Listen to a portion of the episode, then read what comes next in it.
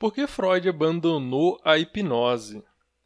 Antes de tudo, eu quero fazer um disclaimer, um aviso para evitar mal, maus entendidos. É esse plural? Não sei.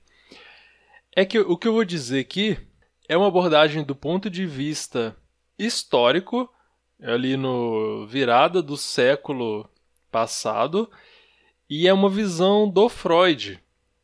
Então não estou dizendo de nenhuma forma, estou desclassificando a hipnose por completo, porque o Freud abandonou. A questão é explicar como que o Freud via, como é que ele usou, não como é que ele usou, aqui é mais como ele abandonou mesmo, por que, que ele abandonou e também explicar a, a relação, a diferença entre esse método relacionado à hipnose com o método psicanalítico. Lá no fim a gente vai ver isso. Então quero deixar claro que é uma visão muito restrita da hipnose, tem várias outras visões possíveis. É uma visão de uma certa, um certo período histórico e de uma certa perspectiva que é a do Freud. Só quero apresentar isso. Se você tem interesse na hipnose, você pode estudar de várias outras formas, tem muita pesquisa sobre hipnose e não se prenda a isso aqui e não rejeite também a hipnose, porque o Freud rejeitou, porque eram outras condições. Enfim, vamos lá. Primeiro a gente vai falar de sugestão. A sugestão está ligada à hipnose e o efeito da sugestão depende do estado físico e psíquico do hipnotizado. Aí já é uma desvantagem que o Freud viu nesse método. Ele usava o método hipnótico antes da psicanálise propriamente dita. Ele teve uma passagem, usou o método hipnótico, o método catártico, depois chegou ao método psicanalítico. Na hipnose existe uma sugestão, ou seja, há uma diretividade, você você não é impõe, você sugere, você provoca algo, você coloca algo que não está lá. Isso depende, essa sugestão, a eficácia, do estado da pessoa. Tem pessoas mais ou menos hipnotizáveis e depende também do, do período em que ela está sendo hipnotizada, depende se ela quer ou não, enfim, vários fatores. Não vou entrar em detalhes, mas são os fatores que o Freud viu como desvantagens. Com a hipnose, o poder é depositado no hipnotizador. Então aqui é uma coisa realmente diretiva. O hipnotizador é o que ia fazer todo o processo, enquanto a pessoa passava pelo processo passivamente. A hipnose permite a eliminação de sintomas e domesticação do comportamento. A eliminação de sintomas, superficialmente, não é boa pela visão psicanalítica, porque tem algo ali, o sintoma tem toda uma explicação diferente na psicanálise, é algo mais profundo, ele expressa algo mais profundo, não vamos entrar aqui, mas só eliminar sintomas não resolvia. E domesticar o comportamento também não era a ideia, Freud não queria exatamente isso. Por exemplo, dar ao paciente sob hipnose uma sugestão que remova o distúrbio. Um exemplo de uma pessoa com histeria, o hipnotizador pode dizer: você pode mexer seus dedos. Supondo que essa pessoa está com uma paralisia histérica, ela está com o braço sem se mexer, então o, o, processo seria: você pode mexer seus dedos, braço e a mão, né? É. Dessa forma, você pode até remover o sintoma, que é a paralisia da mão. Você pode fazer ela mexer os dedos com hipnose. Porém, isso apenas elimina o sintoma, mas não remove a causa. Aí que está o problema. Qual é a causa dessa paralisia? Você removeu o sintoma, tá, mas e depois? O sintoma vai reaparecer? Ou vai a causa vai procurar outras manifestações, vai provocar outros sintomas? E a hipnose também era o maior obstáculo ao fenômeno que é um dos pilares da teoria psicanalítica, que é a defesa. Aqui a gente inclui recalcamento e censura, só para citar, não vou complicar as coisas, não. Mas a defesa ela é, muito importante, que é central na psicanálise, é uma certa, um certo funcionamento do mecanismo psíquico em que a pessoa, ou o psiquismo dela, impede que certos conteúdos apareçam livremente na consciência, conteúdos inconscientes. Ou seja, essa defesa é da pessoa para ela mesma. É, algo da pessoa defende ela de algo que pode fazer mal que está na própria cabeça dela. Espero não estar tá complicando aqui. É impossível controlar e estudar a transferência pela hipnose. É outro ponto. A transferência é outro conceito importante, necessário para a psicanálise. E na hipnose isso não rola direito, é outro processo. Então o que, que aconteceu? Qual que foi o processo histórico? Freud abandonou a hipnose e também o método catártico. Ele passou por um período de persuasão e sugestão. Olha o que, que acontecia. Ele colocava a mão na testa da paciente e pedia para ela pensar insistentemente e recordar o que tinha acontecido.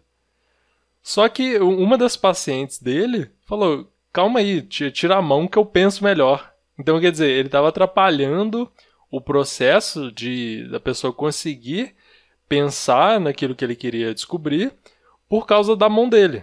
Ele aprendeu isso com a própria paciente, o que é ótimo, né? Ele conseguiu Através desse feedback, dessa experiência com ela, ele conseguiu desenvolver esse método.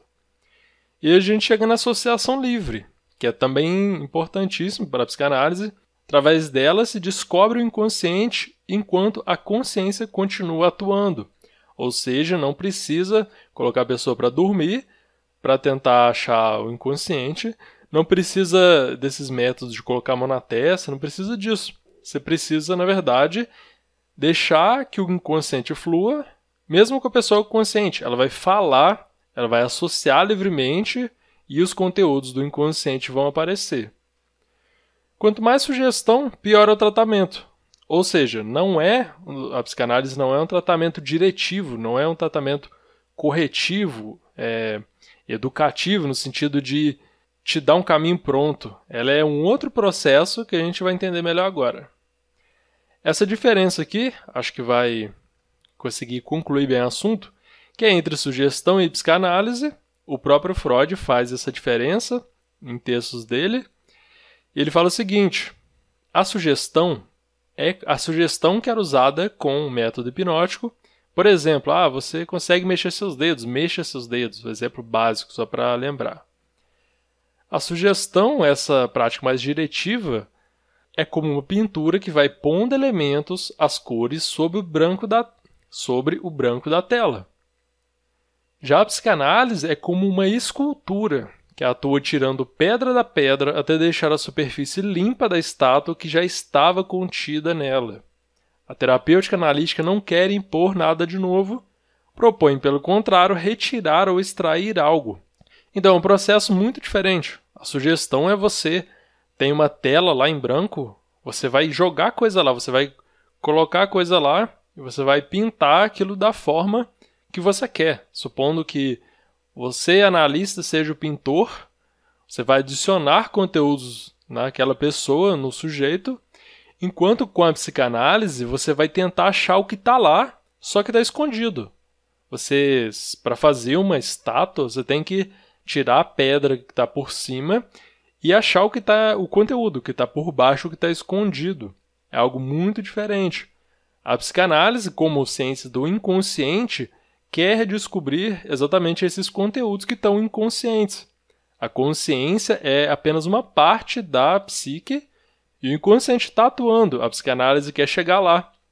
Com isso, ela vai entender essa defesa, que é a resistência da própria pessoa em ter conteúdos aparecendo na consciência, então, a nossa mente impede que muitos conteúdos apareçam livremente na nossa consciência, eles ficam no inconsciente ou aparecem de formas distorcidas. A psicanálise quer saber disso aí. Ela não quer simplesmente colocar coisas lá e te dirigir simplesmente e, faz, e dizer faça isso, faça aquilo, mexa suas mãos, sei lá, qualquer coisa que você possa dizer é, que seja muito direta assim. A psicanálise ela atua como um, processo de investigação, um processo para entender o que está lá, o que está na mente dessa pessoa, quais são as causas, ou seja, o que está oculto ali, que está provocando os sintomas que estão aparecendo. Então não é só remover sintomas, você vai procurar a raiz do problema. Acho que deu para ter uma ideia, né? A sugestão não se preocupa com a origem, a força e o sentido dos sintomas patológicos que é preciso suprimir. Então, remover sintoma não resolve muita coisa. Isso aqui na perspectiva freudiana da época dele. E a psicanálise investiga a origem de sintomas e suas conexões com os transtornos. Então, são coisas bem opostas. O Freud passou pelo método hipnótico, usou a sugestão, viu que não era para ele tem gente, eu não sei, não lembro se ele exatamente disse que era um mau hipnotizador, acho que sim. Mas, é, de uma maneira geral, ele não viu a hipnose naquela época como um bom método. Então ele criou um método psicanalítico. Só para relembrar, não estou dizendo que a hipnose seja ruim, isso aqui é uma, apenas uma pequena perspectiva, é mais um fato histórico para explicar um pouco do processo de construção da psicanálise, por que, que o Freud abandonou a hipnose. É basicamente isso, e só isso. Não precisa, não é para generalizar para e dizer que a hipnose é ruim. Acho que está entendido, né? Se você quiser saber mais sobre psicanálise do Freud, entender um pouco melhor, tem um e-book sobre sete coisas que você precisa saber para entender psicanálise. O link vai estar tá embaixo na descrição, nos comentários. Só clicar e baixar e acho que vai te ajudar. Obrigado pela sua atenção e até mais.